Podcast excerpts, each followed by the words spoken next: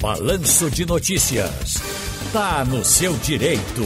Alessandra Espínola, advogada especialista em Direito Médico e Saúde e secretária da Comissão do Direito Médico da UAB em Jaboatão dos Guararapes, está no seu direito. Boa tarde, doutora, como vai? Tudo bem? Deixa eu melhorar o sinal aqui, ajuda aqui. Vou melhorar o sinal aqui da doutora aqui, Alessandra Espínola, por favor. Deixa eu ver, fale agora, vê se melhorou. Não, eu continuo, acho que o, seu, o microfone tá fechado, não tá não, né? Tá? Não. Agora, pronto! Era um problema de direito meu aqui, não seu. que bom, que bom. Olha, Bolsonaro vetou medicamentos de uso oral.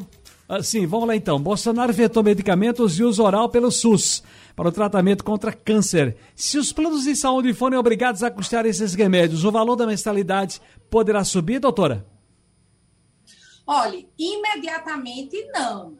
Por quê? Primeiro que agora né, a gente está num cenário, efetivamente, onde a gente até já teve a oportunidade de conversar aqui, é, esclarecer aos seus ouvintes sobre a questão do, do abatimento né, no valor da mensalidade exatamente é, é, pela, pelo período da pandemia em que houve uma diminuição intensa do, da utilização do plano de saúde. Outra questão que deve ser considerada também é que esses medicamentos eles já são fornecidos mediante ação judicial. Então, teoricamente, os planos de saúde já têm incluído, né, quando são obrigados ao fornecimento na, na, lá na, no seu custo.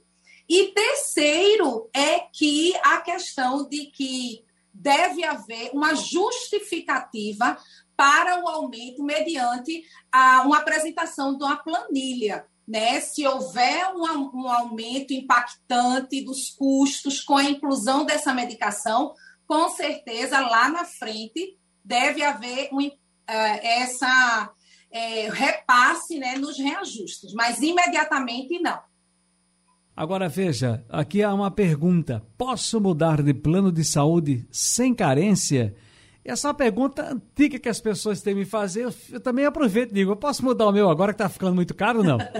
sem carência. É, de fato, é bom a gente esclarecer, porque é, normalmente há muita oferta no momento de, dessa de se falar numa contratação do novo plano ou mudança, é, normalmente há muita oferta né, de planos sem carência, mas a regra é que tem a carência, mas há algumas exceções sim, como, por exemplo, ah, os planos coletivos com mais de 30 vidas, ah, quando houver essa portabilidade for feita no site da ANS tem requisitos, mas há possibilidade de contratação de mudança sem a, a, o pagamento de novas carências. E também quando houver uma migração dentro da própria operadora do plano de saúde.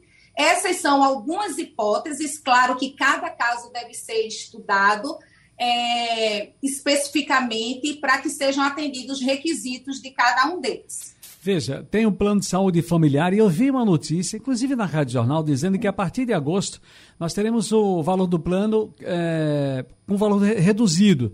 Mas como é que a gente tem acesso ao desconto? Como é que eu vou saber que houve desconto? Olha, teoricamente, você não precisa é, fazer nada, porque é, deve ser implementado pelo plano de saúde obrigatoriamente. Agora, deve ser ressaltado que este, este é, é, desconto não vai ser é, aplicado em, em geral, de uma forma geral, mas sim aos planos individuais e familiares. E você só vai observar esse desconto quando do aniversário do seu contrato, né? Que é quando há um reajuste. Então, se eu ah, o meu contrato só vai ser reajustado, só faz aniversário em novembro, por exemplo, somente em novembro é que eu vou poder ver é, efetivamente esse reajuste. Agora, um detalhe importante é que há uma obrigatoriedade pela ANS de o um plano de saúde, no próprio boleto que você recebe, fazer essa discriminação. Né? E é importante a gente lembrar também que nós estamos pagando né, o reajuste de 2020 que foi suspenso.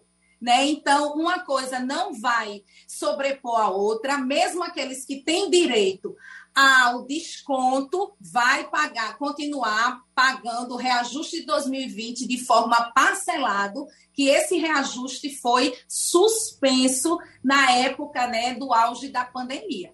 Muito bem. Doutora Alessandra Espínola é advogada, especialista em Direito Médico e Saúde e secretária da Comissão de Direito Médico da UAB em Jabotão dos Guararapes. Está no seu direito. Muito obrigado, doutora. Felicidades e até a próxima. Muito obrigada. Eu que agradeço. Boa tarde a todos. Muito bem.